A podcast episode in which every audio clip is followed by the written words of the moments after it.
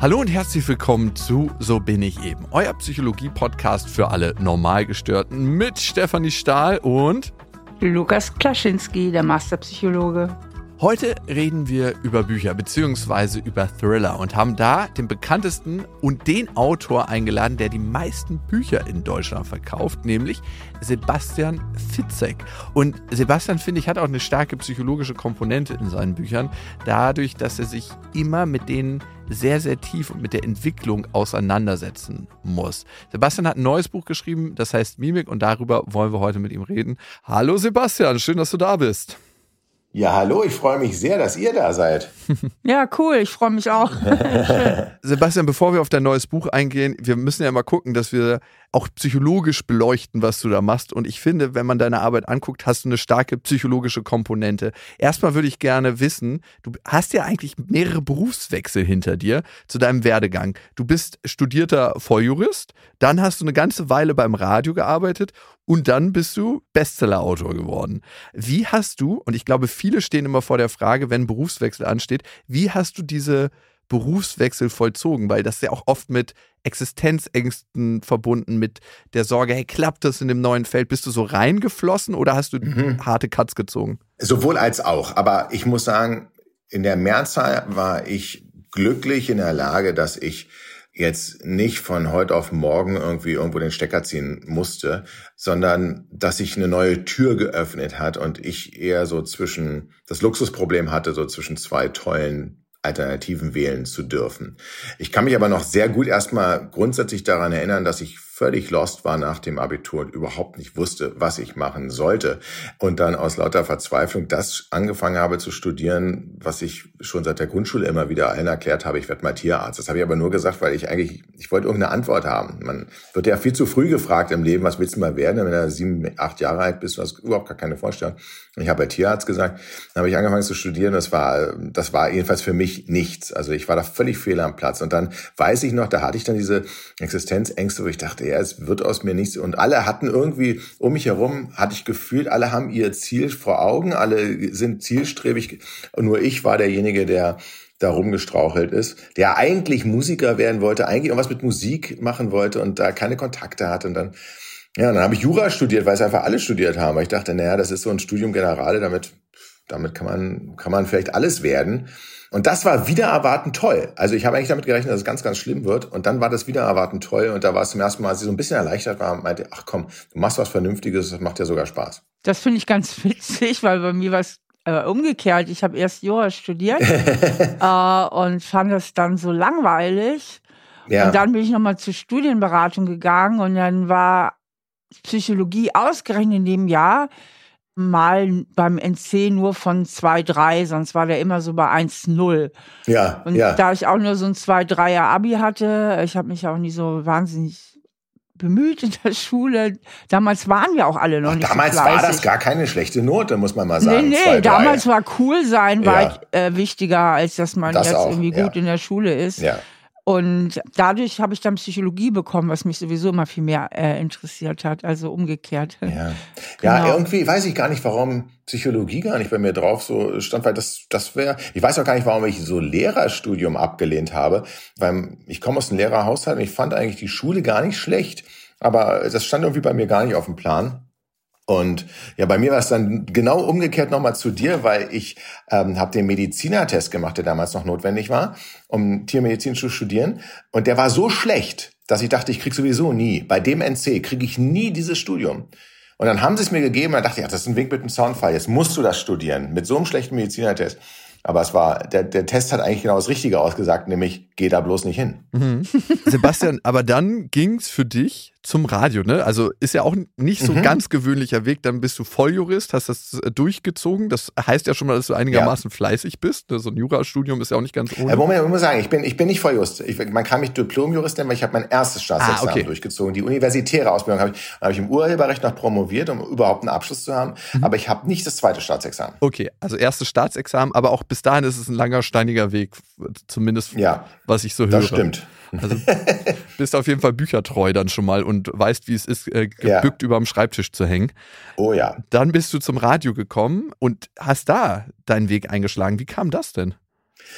Das kam eigentlich durch meinen ursprünglichen Berufswunsch. Zunächst habe ich mir gedacht, Mensch, wäre doch toll, um deine jetzt, ich war ja nicht gerade ein Außenseiter, aber ich war jetzt auch nicht der allerbeliebteste auf der Schule. Und dann hat man sich so reingeträumt in diese Fantasien, dass wenn man unter frenetischen Applaus von der Waldbühne äh, verabschiedet wird und dann in den Tourbus steigt, dass man dann als Pop- oder Rockstar doch ein bisschen höhere Chancen beim anderen Geschlecht hat. Und dann habe ich gedacht, wie, wie schaffst du deinen einen Fuß in der Musikindustrie zu haben? Ich habe Schlagzeug sehr lange äh, auch in einer Schülerband gespielt. Ich habe, ähm, es hat aber alles nicht geklappt. Ich habe auch, weil ich ja ein Lehrerkind war, keine Kontakte zu Plattenfirmen oder Konzertagenturen oder Musikverlagen gehabt. Habe mich überall beworben. Ich habe mir überall beworben, was irgendwas mit Musik zu tun hat. Mhm. Und irgendwann mal die Kreise so weit, dass ich mich auch bei Radiosendern beworben habe.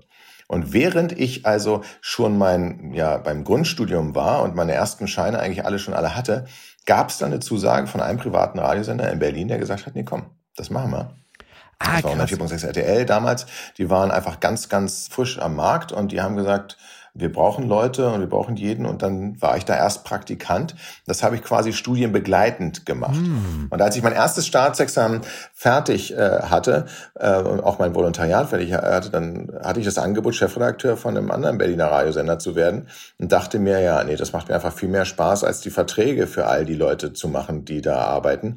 Mm. Und deswegen habe ich mein zweites nicht gemacht, sondern bin dann beim Radio kleben geblieben. Hat dir dein Jurastudium je noch mal geholfen? Mein Jurastudium hat mir in mehrfacher Hinsicht geholfen, aber nicht so wie die meisten denken nach dem Motto, der kann jetzt seine eigenen Verträge machen. Das ist ähm, völlig falsch. Also ich bin da. Aber was was das Jurastudium ja, nehmen wir beispielsweise mal das Strafrecht.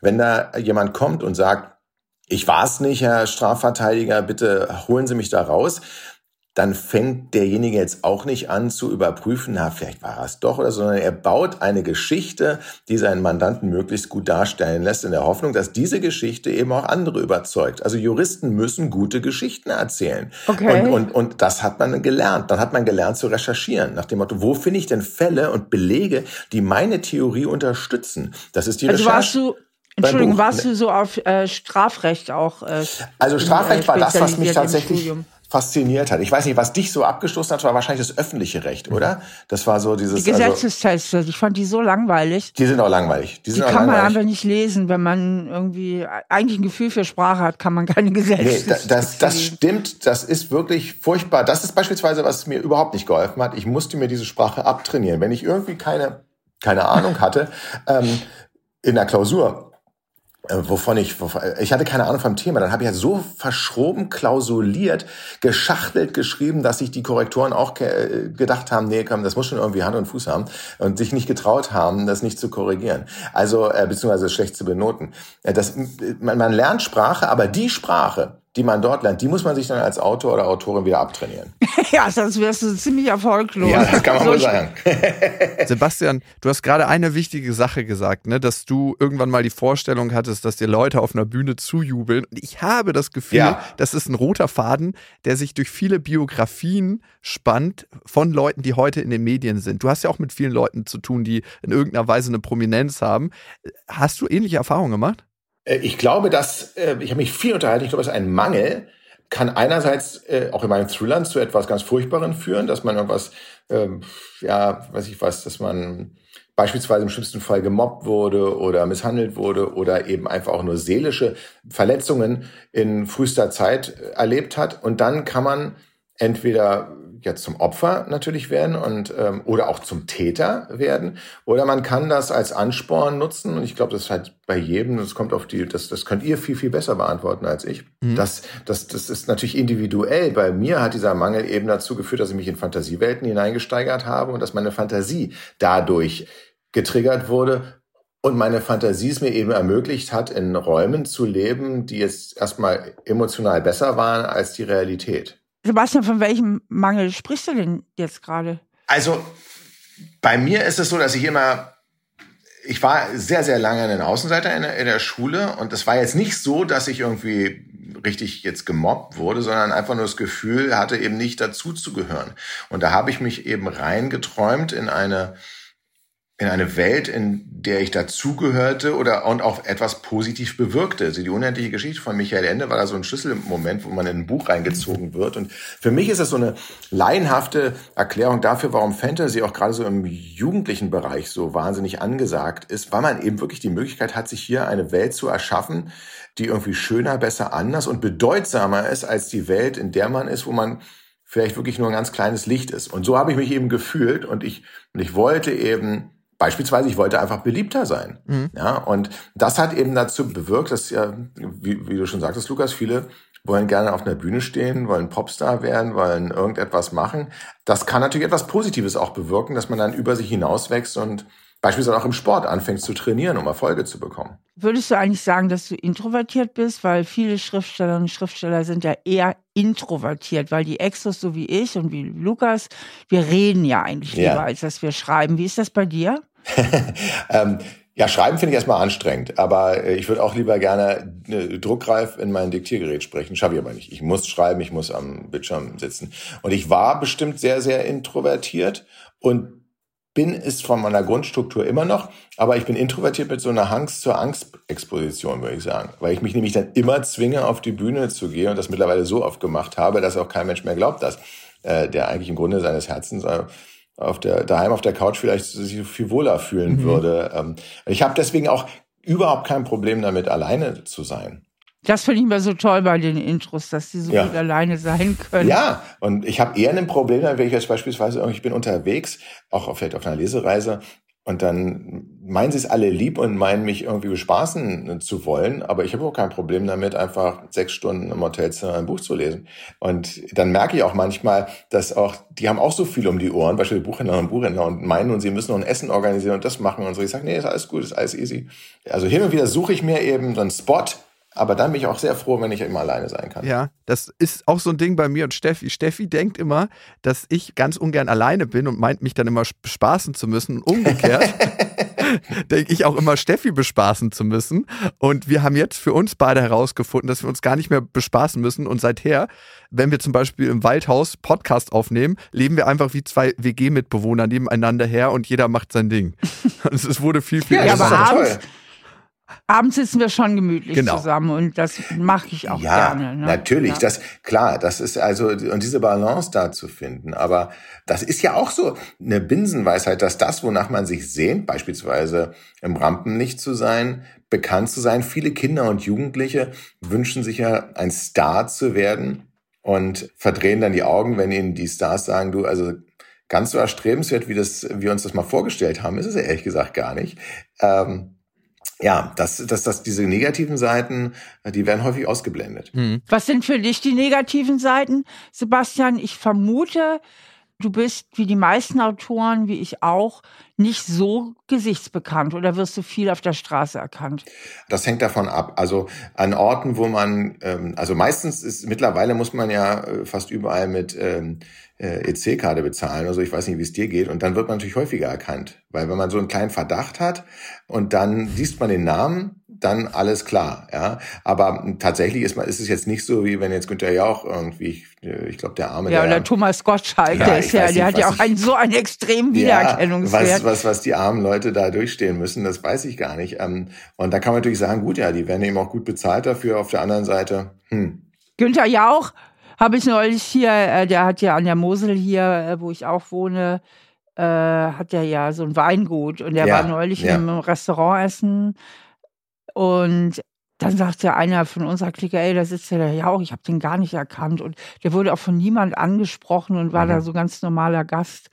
Ja, also, also das, das, das, ich hatte auch mal mit ihm gesprochen und der liebt das sehr in deiner Gegend, eben gerade deswegen, weil er da nicht immer angesprochen äh, wird und nicht jeder da hinter ihm her ist. Aber ich glaube, wenn man in einer Großstadt ist oder so, dann gucken die, weil ja, man, man wird ja ständig beobachtet. Man kann ja nie mal unfrisiert aus dem Haus gehen, einfach im Jogger und weiß der Geier was. Äh, dann ist man am nächsten Tag in seiner Liga in der Zeitung mhm. ähm, mit einem Bild. Und das genau. ist etwas, was ich schon, das habe ich schon im Radio so gemocht, dass man zwar bekannt ist, aber nicht berühmt in dem Sinne, dass man jetzt äh, sich ständig in der Öffentlichkeit benehmen muss. Mhm. Ja.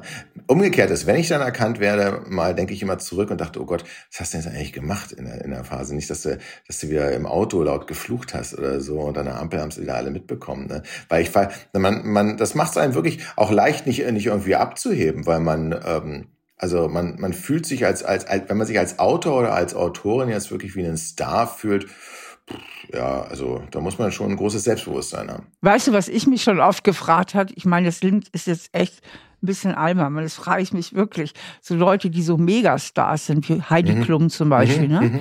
die auch einen hohen Wiedererkennungswert haben, ne? dann äh, frage ich mich immer, wie gehen die eigentlich auf öffentliche Toiletten? Und alle fragen sich, wie pinkelt Heidi Klum oder so. Ne? Mhm. mhm. Oder stell dir mal vor, die hätten ein schlimmeres Geschäft zu erledigen. Ne? Ja. Und das, äh, ich frage mich immer, wie geht eigentlich ein Megastar auf der äh, die, die, Toilette? Ich meine, die müssen ja auch irgendwann mal, ne? Lukas, deine Theorie? Du ähm, wolltest was sagen? Heidi Klum ist auf jeden Fall jemand, der setzt sich nicht auf die öffentlichen Klobrillen. Die hat immer ihr Desinfektionsspray dabei und das sprüht sie erst und dann stellt sie sich mit ihren High Heels auf die Klobrille. So macht die das. Ist das deine Theorie oder hast, hast du dir das mal Das erzählt? ist ein Wunschdenken. Ja, ist auch nicht das nicht. Überhaupt nicht. Ich habe nichts zu tun. Da fährt er so ein bisschen drauf ab. Ja, total. Ich glaube, die lassen, die lassen sich überall ihr eigenes Klo, genau. Klo bauen. Äh, Sebastian, was ist deine Theorie? Meine, meine Theorie ähm, ist tatsächlich, dass, also das, das, das, das kennt man ja beispielsweise, dass man kurz vor einer Veranstaltung oder sowas, bevor man auf die Bühne muss, ähm, gut, dann geht man ja, also als Frau sowieso, aber als Mann dann eben eher in die Kabine, egal mhm. was man machen muss, als an, anstatt ähm, nur noch in Smalltalk am Pissoir verwickelt zu werden. Und dann ist es ist es meiner Meinung nach so, dass die, also in der Größe von Heidi Klump, die, also gut, die, die würde sich wahrscheinlich sogar eher noch dabei filmen, wie ich jetzt gesehen habe, Instagram-Kanal. Ich habe zufällig bin ich da draufgegangen und, und, und, und also was, also ist mir angezeigt worden und muss sagen, also es ist doch also recht erstaunlich, äh, was sie da äh, von sich preisgibt. Mhm. Also würde ich mich hier gar nicht wundern, wenn sie das dann, wenn sie es macht, filmt, aber ich glaube, ich glaube einfach, dass die fernab von also die, die, wir wissen gar nicht. Ähm. Gut, so viel zu Heidi Klums Geschäften. Sebastian, lass uns doch nochmal zurückkommen zu deinem Geschäft, dem Bücherschreiben. Und du bist ja eigentlich eine krasse Buchproduziermaschine. Muss man sagen, wie es ist, ne? Obwohl du diesen Prozess eben gerade gesagt hast, als ein Stück weit unangenehm oder sehr arbeitsintensiv. Ja, ist halt Arbeit, ja. Ja, ist richtig mhm. Arbeit. Ne? Das hat ja nichts mit Romantik zu tun. Ich öffne meine beiden Türen nee. an einem Fenster, an einem Meer und äh, tunk dann meinen Füller. So habe ich es mir vorgestellt. Ja, ne? So habe ich es mir vorgestellt. Ja. Und ähm, es ist dann doch ein bisschen anders geworden. Wie ist dieser Arbeitsprozess für dich und wie motivierst du dich dazu, da auch dran zu bleiben? Also, ich habe schon einen Drang in mir, eine Geschichte erzählen zu wollen. Das war seit jeher. Ich habe halt überlegt, dass ähm, es vielleicht sogar ein Zufall ist, dass ich Bücher für mich erkannt habe als das beste Medium, um Geschichten zu erzählen. Aber rückblickend betrachten wollte ich mit der Musik Geschichten erzählen. Ich wollte im Radio und habe auch im Radio Geschichten erzählt. Ähm, mein Jurastudium habe ich schon darüber erzählt. Das sind äh, Geschichten, die auch eine reale Relevanz haben. Und dann habe ich erkannt, eben das Medium Buch gibt mir einfach die größtmögliche Freiheit, meine Geschichten zu erzählen, sie selbst zu definieren. Und zwar ohne, dass mir jetzt 200, 300 Leute da auch noch reinreden, wie beispielsweise beim Film. Ne? Also mhm. da hat man ja logischerweise, äh, wenn da jemand 120 Millionen hinlegt und sagt, so jetzt mach mal einen Blockbuster, ist ja klar, dass der nicht eine One-Man-Show äh, da unterstützt. Also insofern war, war das, ja, habe ich, hab ich das, äh, das erkannt. Und ich sehe mich jetzt gar nicht so als so, so hyperproduktiv an, weil es ist eben wirklich mein, mein Hauptberuf. Mhm. Und ich habe anders als bei meinem Debüt eben die Möglichkeit, auch täglich daran zu arbeiten. Das haben die meisten nicht. Die meisten, die schreiben, haben eben einen Hauptberuf noch und den müssen sie machen, um Geld zu verdienen. Und schreiben ist ihr Hobby, selbst dann, wenn sie verlegt und eventuell sogar vielleicht mal erfolgreich äh, werden. Also, ich wundere mich dann wieder darüber, ich habe jetzt ähm, äh, Wolfgang Holbein kennengelernt, ähm, der wurde vorgestellt bei einer Veranstaltung, wo wir waren, ähm, mit 200 Büchern, die er mittlerweile geschrieben hat, über 200 Bücher. Und ich habe eine SMS noch während der Veranstaltung bekommen von einem, der auch da war und sagte, 200 Bücher, Fragezeichen, was machst denn du falsch, Sebastian? Und ähm, äh, es, der hat halt vielleicht noch eine größere Leidenschaft. Also für mich ist es halt so, wenn ich weiß, dass es eine Geschichte ist, die möchte ich, aus welchem Grund auch immer, erzählen, dann treibt mich das ganz alleine an den Schreibtisch. Ich setze mir aber eine relativ enge Deadline, damit ähm, ich auch so ein bisschen unter Druck bin mm. und nicht irgendwann sage, ah nee, komm, es gibt noch viel, viel schönere Sachen, die Sonne scheint, komm, kannst mal rausgehen. sondern nee, dann, dann, dass ich auch wirklich weiterschreibe. Moment mal, du hast eben was gesagt äh, wenn da eine Geschichte ist, die ich erzählen möchte, aber die Geschichte, die entwickelst du doch. Du hörst, hört sich ja. gerade so an, wie wenn du ja. die Geschichten so aus dem Regal greifen nee. würdest. Aber du musst sie doch selber entwickeln, die Geschichten. Das, das stelle ich mir so schwer vor. Also ja.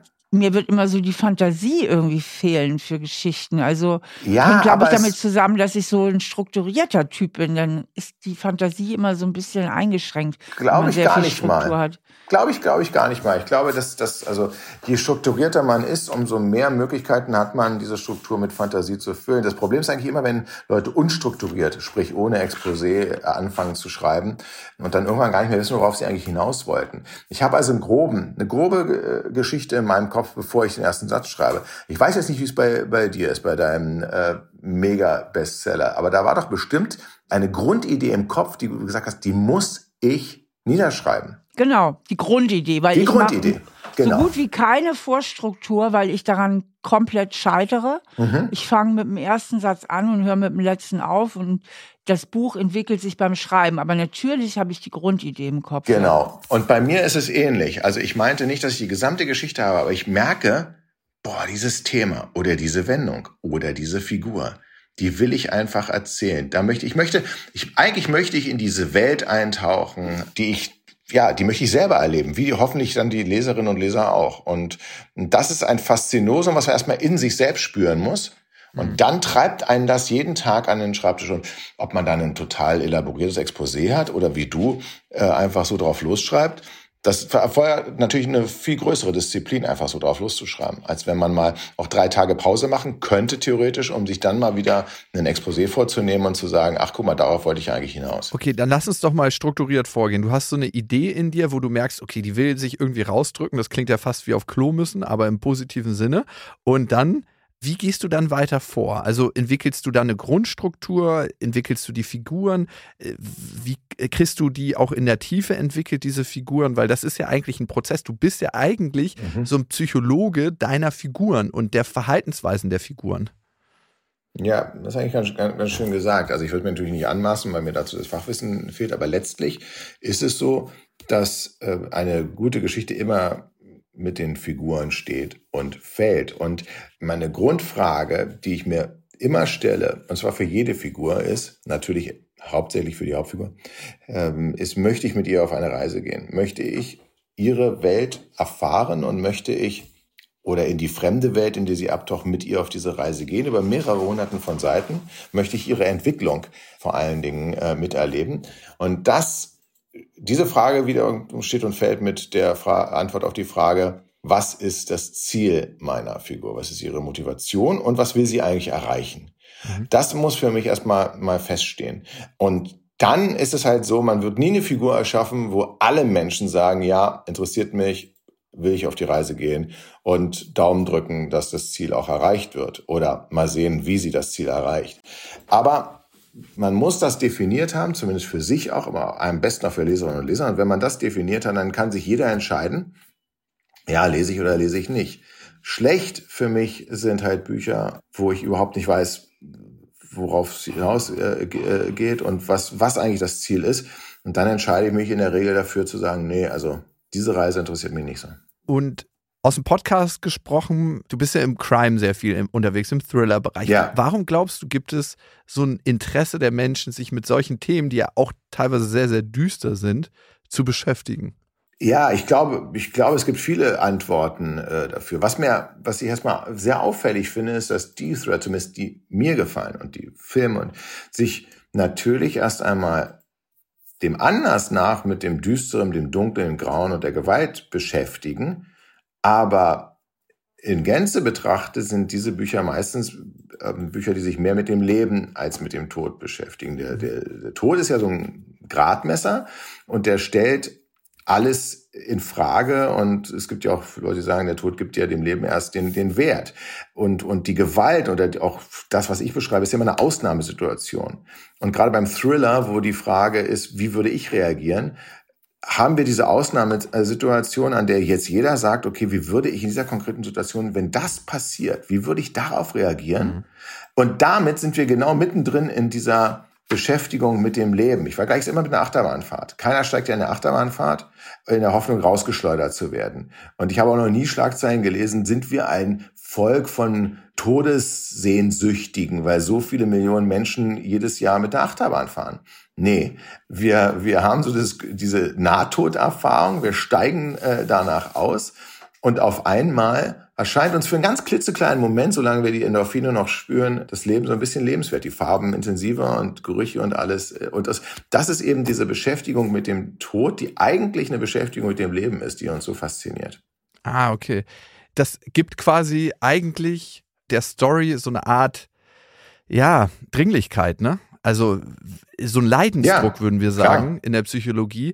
Erst wenn du diesen Leidensdruck verspürst, diesen, dass der Tod vor der Tür steht, bist du bereit, dich mit ganz, ganz essentiellen Lebensthemen auseinanderzusetzen. Ja, also ich meine, das kennt ihr doch sicherlich auch, dass dieses Gefühl, diese Ohnmacht, dass man permanent sich mit Kleinigkeiten beschäftigt, aber die eine wahnsinnige Relevanz für einen haben und auch richtig ein Lähmen mit dem Problem, was wir als Problem empfinden die aber natürlich im Angesicht des Todes komplett lächerlich sind. Mhm. Ja, also mein Lieblingsbeispiel ist eben, mein, mein Bruder ist einmal, ähm, hat einen Unfall gehabt, einen sehr schweren Unfall, ist aber völlig unverletzt aus einem Auto ausgestiegen, was aussah, als, als ob alle eigentlich tot sein müssten da drin.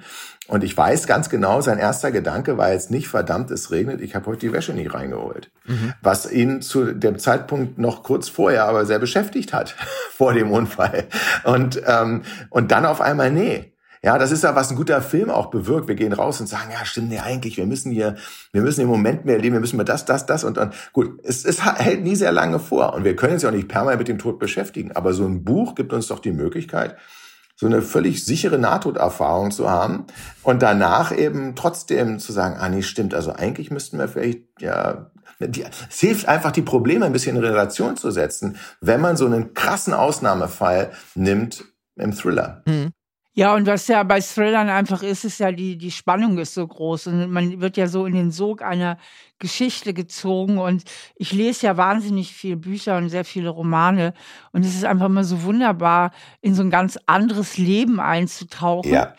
Und vor allen Dingen, wozu ich Lesen schon immer benutzt habe, auch als Kind und als Jugendliche, ist, eigentlich die Menschen besser kennenzulernen, ja. Mhm, und man mhm. steigt ja auch in Figuren ein, man lernt sie kennen, man lernt Menschen kennen, oder Figuren kennen, ja. die man normalerweise im richtigen Leben nie kennenlernen würde, beziehungsweise deren Gedanken nicht kennt und deren Richtig. Motive nicht kennt. Und das führt mich zu der Frage, wie machst du das, Sebastian, auf der psychologischen Ebene? Mhm. Ist das etwas, was dir einfach so zufliegt oder denkst du wirklich darüber nach, okay, also aktiv über die Psychologie der Figur nach. Also, mhm. dass du, äh, oder, oder liest du vielleicht sogar manchmal psychologische Literatur, um zu sagen, das könnte mir helfen, dass meine Figuren noch mehr Tiefe kriegen oder dass sie schlüssiger, psychologischer mhm. handeln. Ähm, kannst du uns dazu was erzählen? Also letzteres habe ich getan. Ich habe äh, festgestellt, dass natürlich sehr schwierig ist, weil Fachliteratur dann natürlich eben nicht für Autorinnen und Autoren geschrieben ist und man dann gucken muss, was versteht man auch natürlich dann als Laie richtig, der ich bin. Aber was ich definitiv immer mache, ist, dass ich mir, das habe ich aber mittlerweile gelernt, ähm, angucke, also ich vergleiche immer das Seelenleben mit dem äußeren Erscheinungsbild. Und damit meine ich jetzt nicht, wie derjenige aussieht, sondern wie er sich gibt. Ich rede da immer von der, von der Maske. Wir alle tragen ja nach meiner Definition eine, eine Maske und wollen uns möglichst in unserem Sinne positiv präsentieren, schon alleine durch die Art und der Kleidung vielleicht, die wir auswählen oder dass wir überhaupt Kleidung tragen, was zu kaschieren oder um etwas zu provozieren oder etwas hervorzurufen. Und ich habe ja gelernt, da können, und ich probiere immer bei mir selbst anzusetzen, natürlich ist das so, dass wir nach außen hin etwas darstellen wollen, nach innen aber vielleicht ganz anders sind. Wir haben vorhin über introvertiert, extrovertiert ähm, äh, geredet. Und ich finde es sehr spannend, wenn ich Menschen frage, sag mal, was hast du eigentlich über mich gedacht, bevor du mich kennengelernt hast? Das ist nämlich die Maske quasi, die andere gesehen haben. Und dann ist auch mal ein Abgleich, ob das, was ich nach außen spiegeln wollte, überhaupt so rüberkommt. Und dann, wie ich dann irgendwie wirklich bin, wenn sie mich äh, kennenlernen. Aus dieser Diskrepanz, wie ich nach außen wirke, wie ich mich nach außen darstelle und wie ich wirklich bin, schöpfe ich die Tiefe meiner Figuren. Denn meistens habe ich eine Figur, die nach außen etwas vorgibt und mit aller Lebenskraft probiert äh, zu verhindern, dass ihm jemand die Maske vom Kopf reißt. Mhm. Aber in einem totalen Zwang nach innen damit steht und äh, dann aber in einer Situation ist, wo er alle Masken fallen lassen muss, in einer Ausnahmesituation. Und dann gucke ich, das ist dann beim Schreiben, da habe ich dann auch nicht, da habe ich nicht so einen großen Leitfaden, sondern dann gucke ich selbst, wie wird derjenige durch die äußeren Ereignisse innerlich gewandelt? Das ist das, was mich am meisten interessiert. Okay, also ist das eigentlich sehr, sehr psychologisch, was du da machst, weil so haben wir es ja auch im wahren Leben, dass man durch eine Beziehung zum Beispiel, die man führt, die so einen großen Leidensdruck, so eine große Notwendigkeit auf einmal hat, seine Maskerade fallen lässt und der ist, der man wirklich ist im Kern und dann ähm, damit dealen muss. Das ist ganz interessant, dass dich eher so Leitfragen beim Entwickeln begleiten. Ja, ja, ich glaube auch, dass das der Grund ist, weswegen wir gerne lesen. Mhm. Weil das, das, jeder, habe ich ja schon gesagt, hat diese inneren Zwänge, diese Maske, jeder hat, jeder hat auch irgendwie den Wunsch, dich zu verändern. Einige wollen sich komplett verändern, die äh, wollen Beispiel auswandern und ähm, oder in der sogenannten Midlife Crisis alles aufgeben mhm. und einen völligen Neuanfang machen. Andere wollen sich nur ein bisschen verändern und wollen weiß ich was. Und sei es nur mit dem Rauchen aufhören oder nur in Anführungsstrichen irgendeine Kleinigkeit machen. Und wir alle wissen, wie, wie schlimm es ist und wie schwer es ist, Veränderungen. Lukas, du hast von angesprochen, nach dem Motto, ähm, wie schwer war es für dich eigentlich zwischen den verschiedenen Berufen zu wechseln? Aber klar, wie viele, auch die uns gerade zuhören, sagen, also eigentlich fühle ich mich nicht äh, wohl in meinem Beruf. Mhm. Nach außen habe ich die Maske und sage auch meinem Chef oder meiner Chefin, nee, alles ist super. Und ich verdiene vielleicht auch sogar gutes Geld. Aber nach innen spüre ich, nee, das ist es nicht. Das ist es nicht. Und dann jetzt diese Veränderung vorzunehmen, das ist so lustig. In einem Film rufen wir doch jedem zu, von wegen, ja, kündige, geh los hier. Ich habe erst letztens hm. wieder Jerry Maguire gesehen, ja, wo, wo äh, ja, am Ende der Einzige war jetzt noch ähm, René Selbiger und der Goldfisch, der mitgekommen ist. Aber alle anderen haben gesagt, nee, bist du bescheuert, äh, die Firma zu verlassen, dich selbstständig zu machen. Komischerweise anderen empfehlen wir immer, mach das, mach das, mach das. Wir selber haben eine ganz große Angst vor Veränderung, so habe ich es jedenfalls gemerkt, mit einigen Ausnahmen. Und deswegen lesen wir so gerne über Veränderungen, wo Menschen das vielleicht auch stellvertretend für uns tun. Mhm. Das könnte uns ja gleich zur nächsten Frage führen, nämlich dein neues Buch, das heißt mhm. ja Mimik. Ja. Und da geht, ist ja auch so ein Mimik-Spezialist dabei. Richtig. Also, äh, weil du eben die ganze Zeit von Masken geredet hast. Ja, ähm, ja. Da könnte einen ja die Mimik verraten. Richtig. Und äh, ich finde das Sujet, finde ich total spannend. Genau. Erzähl uns mal was von Mimik und äh, was du vielleicht auch selber gelernt hast. Man, also mir geht es immer so, wenn ich ein Buch schreibe, äh, gut, weil ich nicht schreibe auch Sachbücher, aber ja, ja. Äh, weil du musst dich ja auch viel Recherche Richtig. in der Sache machen. Ne? So ich bin danach immer ein gutes Stück schlauer als vorher. Ja. Und vielleicht magst du auch mal ein bisschen äh, Wissen teilen, vielleicht kurz die Rahmenhandlung und ja. dann ein bisschen Wissen teilen, was kannst du uns denn jetzt über Mimik erzählen? ähm, das ist ja auch ein urpsychologisches. Thema.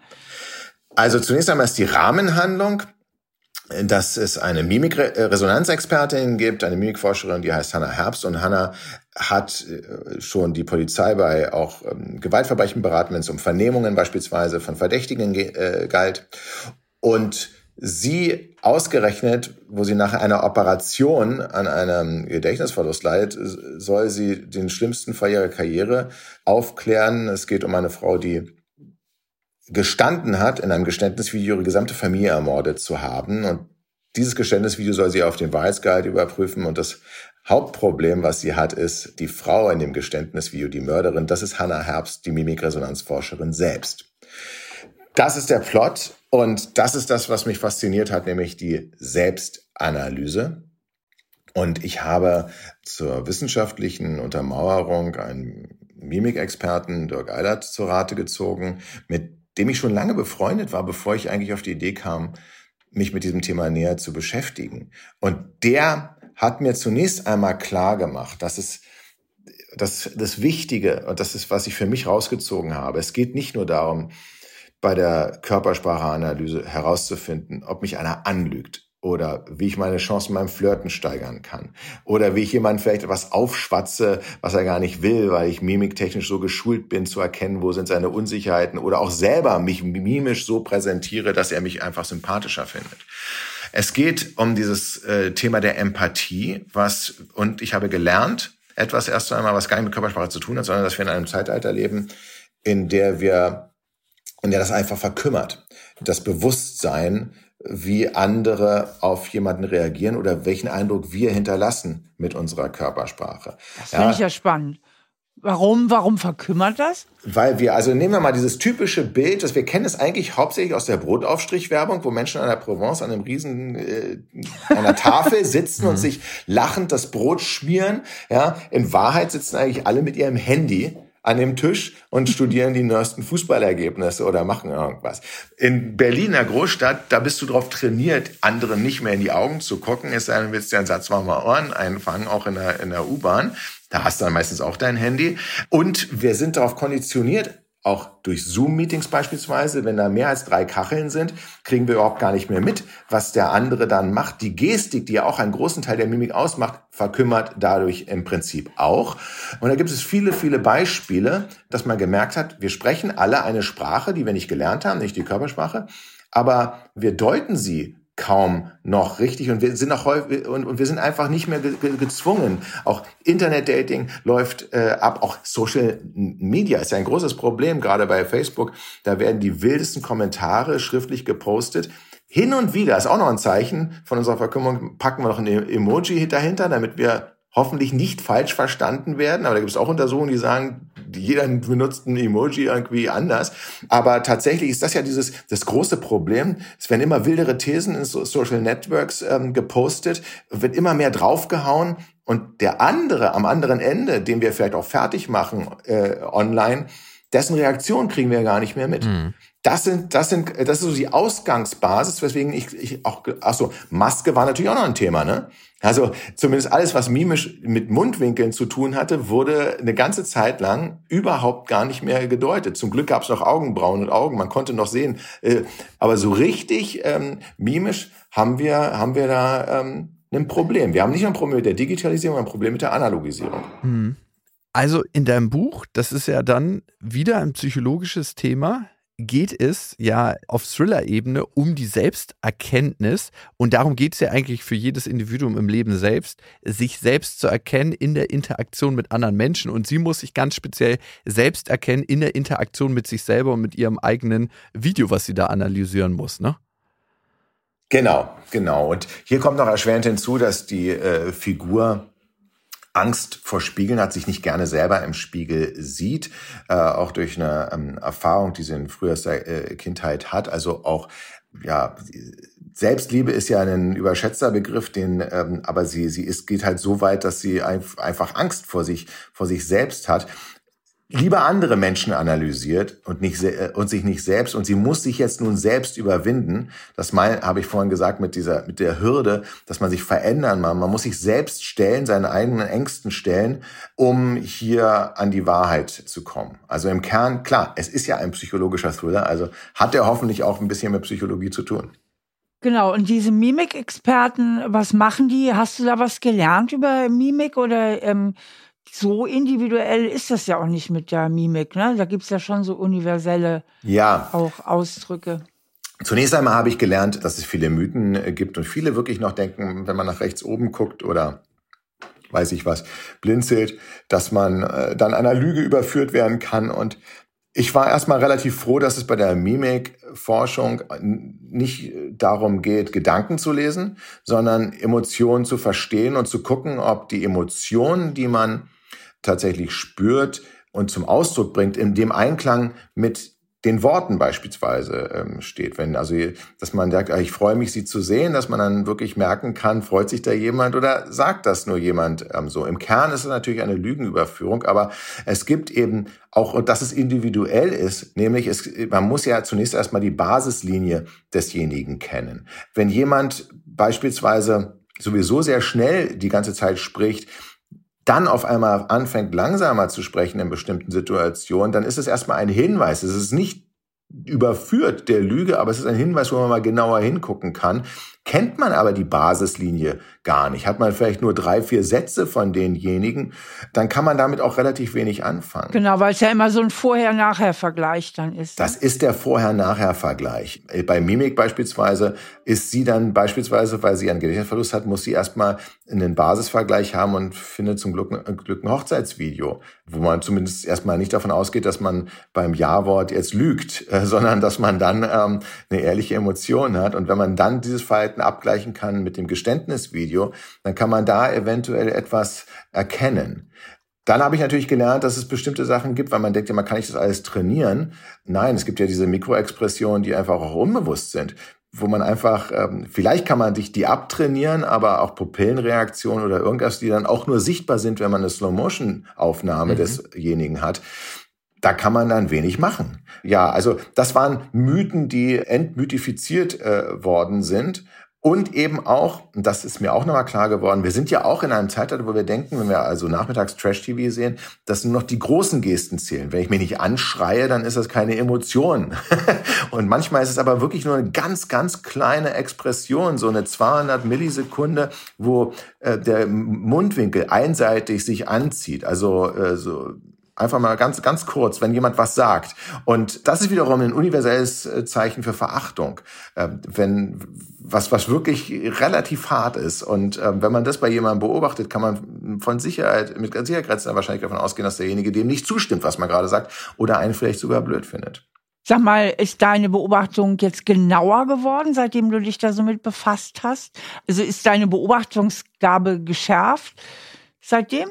Guckst also ich kann hin? alle, ich kann alle beruhigen, die jetzt mit mir essen gehen oder oder so, dass ich kann nicht in ihre Gedanken sowieso nicht auch ihre Emotionen. Ich kann es nicht lesen. Ich habe eher viele Fragezeichen im Kopf. Ich ich habe jetzt ein Wissen, aber ich bin halt das muss man ja auch trainieren, weit, weit davon entfernt, dieses Wissen auch wirklich anzuwenden. Vielleicht bis auf einen Fall, weil ich mich damit richtig, also was die Fragezeichen anbelangt, ich bin letztens an einem Kinoplakat vorbeigefahren. An dem Kinoplakat wurde Werbung gemacht, dass man mehr ins Kino geht. Und da war eine Frau, die sollte sehr berührt, ergriffen aussehen. Und ich habe mich halt gefragt, passt das zu dem Slogan gemeinsam Berührungen erleben?